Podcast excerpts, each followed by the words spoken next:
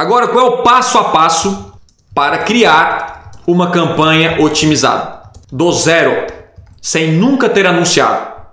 O óbvio precisa ser dito, né? Passo a passo agora para criar, para a gente entrar na parte prática daqui a pouco. Primeiro passo: quem é o meu público-alvo? Beleza? Você tem que fazer pesquisa com clientes. Pronto, esse é o primeiro passo. Eu fiz uma mentoria com, com a galera do Conversão Extrema na terça-feira, ontem.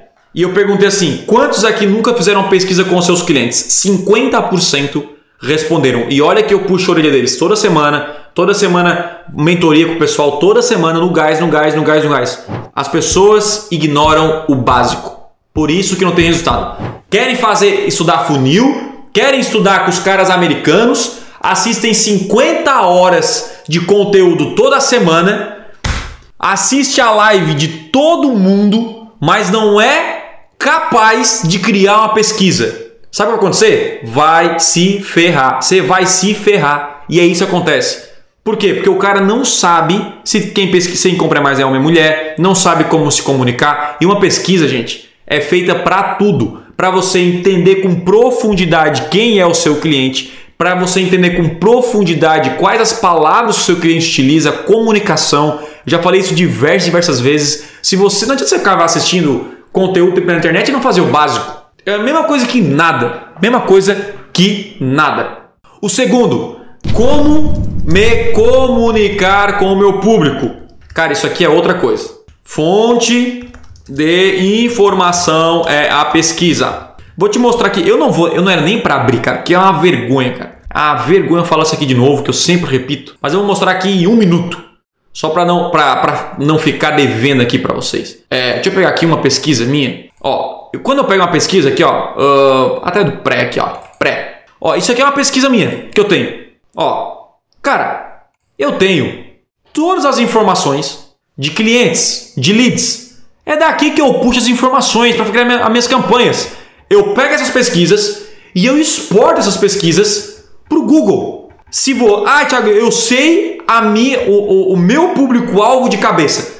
Se, se você não tem isso por escrito, preenchido pelo seu público-alvo, pelo seu cliente, você não sabe quem é. E eu digo isso para você porque é, é, eu, eu, há cinco anos eu trabalho com o mesmo público e eu sempre descubro novas coisas. Vamos, vamos supor uma pergunta que eu faço aqui com frequência. Olha só. É, por exemplo, uh, deixa eu tenho essa pergunta aqui. Ó, eu pergunto assim, ó. Quem são as suas referências na internet? Quem, com quem você costuma seguir e tal? Aí tem uma galera aqui. Né? Tem Érico Rocha, tem Pedro Sobral, Alex Vargas e tal, tal, tal, tal, tal. Cara, o que, que eu faço aqui? Tem duas mil, duas mil respostas.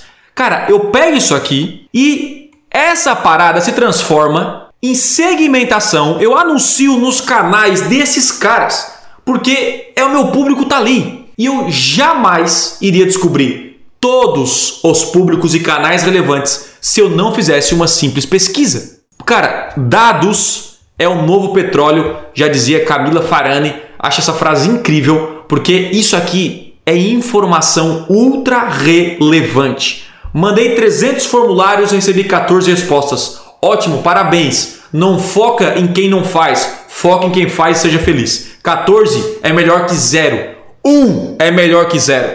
Beleza? 1 é melhor que zero. Tu acha que todos os meus clientes respondem minhas pesquisas? Todo mundo responde? Não mas um é melhor que zero. Beleza? É melhor você ter 99% de cegueira ao criar uma campanha do que gerenciar suas campanhas como aquele famoso filme Bird Box. Para mim, quem não tem pesquisa vai criar uma campanha no Google assim, ó. Isso aqui é você, ó. Isso aqui é você, isso aqui é você gerenciando. Isso aqui é você gerenciando a sua campanha no Google. Tá vendo? Bird Box, que é tipo venda nos olhos, e seja o que Deus quiser, meu irmão.